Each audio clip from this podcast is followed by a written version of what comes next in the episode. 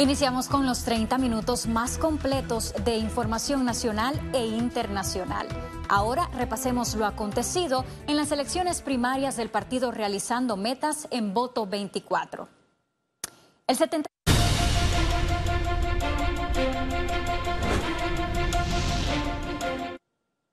El 74% de los inscritos en el partido realizando metas le dio la espalda a su líder, el expresidente de la República, Ricardo Martinelli, en las primeras elecciones presidenciales del colectivo político.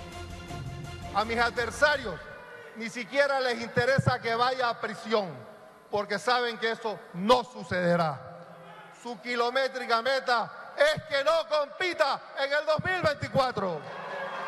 A pesar que el partido Realizando Metas cuenta con más de 234 mil personas habilitadas en el padrón electoral, solo el 25% salió a las urnas. Los más de 54 mil votos que obtuvo Martinelli es una fotografía que evidencia que el resultado está muy alejado de lo que proyectan muchas encuestas, pues así lo ve el analista político José Lazo. Pues los resultados de ayer eh, definitivamente no legitiman al candidato como tal. Si hay una abstención del 70% de la membresía, definitivamente efectivamente es una membresía que no acuerpa directamente la candidatura de él.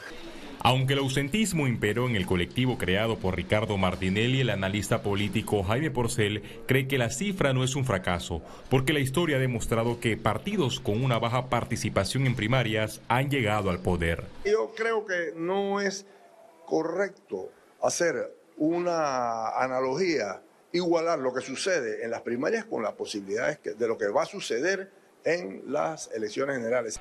Martinelli por ahora aparecerá en la papeleta presidencial del 5 de mayo de 2024, siempre y cuando no reciba una sentencia ejecutoriada en el caso New Business, donde fue imputado por la supuesta comisión del delito de blanqueo de capitales, proceso donde la fiscalía pidió 18 años de prisión. Bueno, ese es el sueño de los enemigos de Ricardo Martinelli, como también el sueño de esos mismos enemigos era que meterlo preso en el proceso, por ejemplo, de pinchazo. Pues ahí está, dos, juicios, dos veces absuelto. Eh, Ricardo Martinelli va a ser presidente. El 2 de julio, realizando metas, escogerá el resto de los cargos a nivel nacional, es decir, a los candidatos, alcaldes, diputados y representantes. Félix Antonio Chávez, Econius. Las primarias del partido realizando metas se desarrollaron con total transparencia y sin incidencias. Así lo reportaron los magistrados del Tribunal Electoral.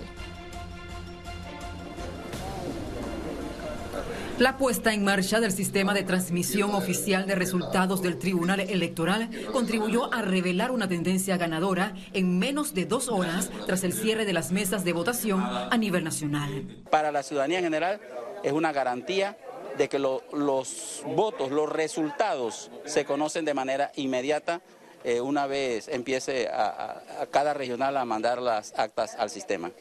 El magistrado presidente del Tribunal Electoral, Alfredo Junca, exhortó a otros colectivos políticos a aplicar esta tecnología del TER para los resultados en tiempo real. En este primer ejercicio solo se notificaron fluctuaciones con la plataforma Verifícate.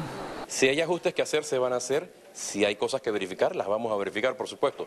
Sin embargo, es completamente normal que se vaya la luz en un centro, que se pierda la señal de Internet en otro. Todas estas cosas ocurren, son incidencias que inclusive en las elecciones generales se dan.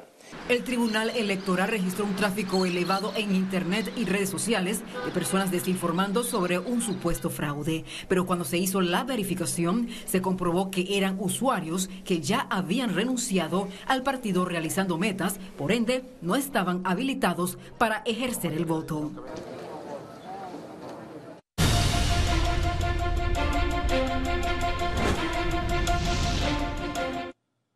En otras notas nacionales, más de 400 personas resultaron con afectaciones a causa de las intensas lluvias acompañadas de tormentas eléctricas y fuertes vientos ocurridos el domingo en algunos sectores de la provincia de Panamá. Este lunes, el Sistema Nacional de Protección Civil atendió diversas emergencias por caídas de árboles y deslizamientos de tierra. Además, brindó ayuda social a las familias afectadas por el mal tiempo.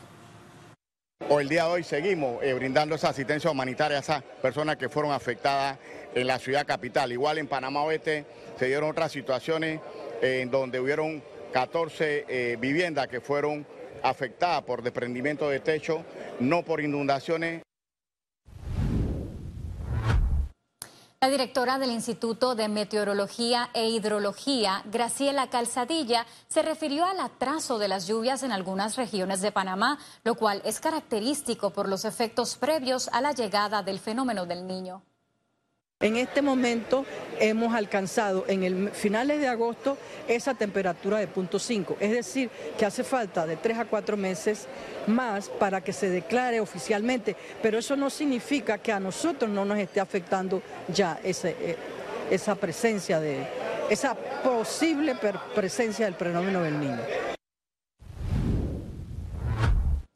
Panamá será sede del tercer simulacro regional de respuesta a desastres y asistencia humanitaria del 13 al 16 de junio. Este evento contará con la participación de rescatistas nacionales e internacionales. En la actividad se realizó simulaciones de emergencias que involucraron a personal de los estamentos de seguridad. Durante los cuatro días del simulacro regional se pondrán a pruebas los equipos en escenarios como sismos, incendios, onda tropical y ciberataque. Para el 13 de junio, un día importante para el país, eh, a las 12 y 5 se va a hacer una jornada de evacuación a nivel nacional pero principalmente en la provincia de Panamá, escuelas, empresas, infraestructura, gobierno, una evacuación como nunca antes se ha hecho. Es parte fundamental dentro de este escenario. Eh, 12 y 5, repito, el martes 13 de junio inicia este simulacro Panamá inició el proceso de convocatoria de las empresas interesadas en obtener la licencia de fabricación de derivados del cannabis medicinal, anunció la directora nacional de Farmacia y Drogas, Elvia Lau. Hoy salen, hoy retiran las bases, leen las bases y el 19 de junio vamos a tener una reunión de homologación. En esta reunión ellos pueden hacer las preguntas tienen hasta el 29 de agosto para pedir aclaraciones y preguntas y demás en la página web del MINSA.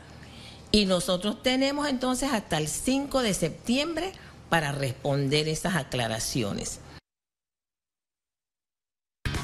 Sin importar dónde estés, Trifte Panamá está siempre cerca de ti, con 11 sucursales en todo el país. Para reservaciones, visítalos en panamatrifte.com. Presenta Economía. La Dirección General de Zonas Francas informó que en lo que va del 2023, Panamá registra un aumento en inversiones para esta actividad. El detalle en la siguiente nota. En los primeros meses del 2023, Panamá aprobó el establecimiento de tres nuevas zonas francas. Así lo confirmó la directora de estas áreas del Ministerio de Comercio e Industrias, Ámbar Ruiz Chaperón tienen una inversión conjunta prometida inicial de 78.3 millones de dólares. Y bueno, las nuevas empresas alrededor de unos 13.9 millones de dólares. en relación con el 2022, eh, tuvimos 8.5 eh, millones de dólares en atracción de nuevas inversiones. Además, concretaron la primera inversión de Nearshoring hacia Panamá. Es una empresa asiática que va a empezar con un proceso de manufactura por el cual prevén que van a tener exportaciones en una etapa inicial de 60 millones de dólares y en una segunda etapa de 300 millones de dólares. En esta línea, la Asociación de Zonas Francas de Panamá planteó que hay retos para continuar en crecimiento mucha carga pasa por Panamá, pero no es la idea de que pase por Panamá. Las zonas francas son esa oportunidad de darle valor agregado a los productos y que luego sigan su curso, para que eh, dentro de todo el encadenamiento logístico aquí entren contenedores con mercancía y salgan contenedores con mercancía. Se trata de empresas de manufactura, logística, TICs o nuevas tecnologías y otros sectores que reciben beneficios de incentivos migratorios, laborales y tributarios. Algunas que tienen la opción de venta, otras como Panexport no, no tienen opción de venta, sino que son alquileres eh, o son zonas más pequeñas, tenemos mayor desarrollo, mayores extensiones y yo creo que eso le da una mayor visibilidad a Panamá. De alrededor de 130 empresas que hay en zonas francas en Panamá, 10 iniciaron operaciones en este 2023. Ciara Morris, Econews. El presidente Laurentino Cortizo instaló este lunes el Consejo de Seguimiento y Cumplimiento de la Ley Política Agroalimentaria del Estado. El anuncio se dio en presencia del ministro de Desarrollo Agropecuario Augusto Valderrama y los 29 miembros de este consejo explicaron que el objetivo es proteger al sector productivo de las políticas de importación.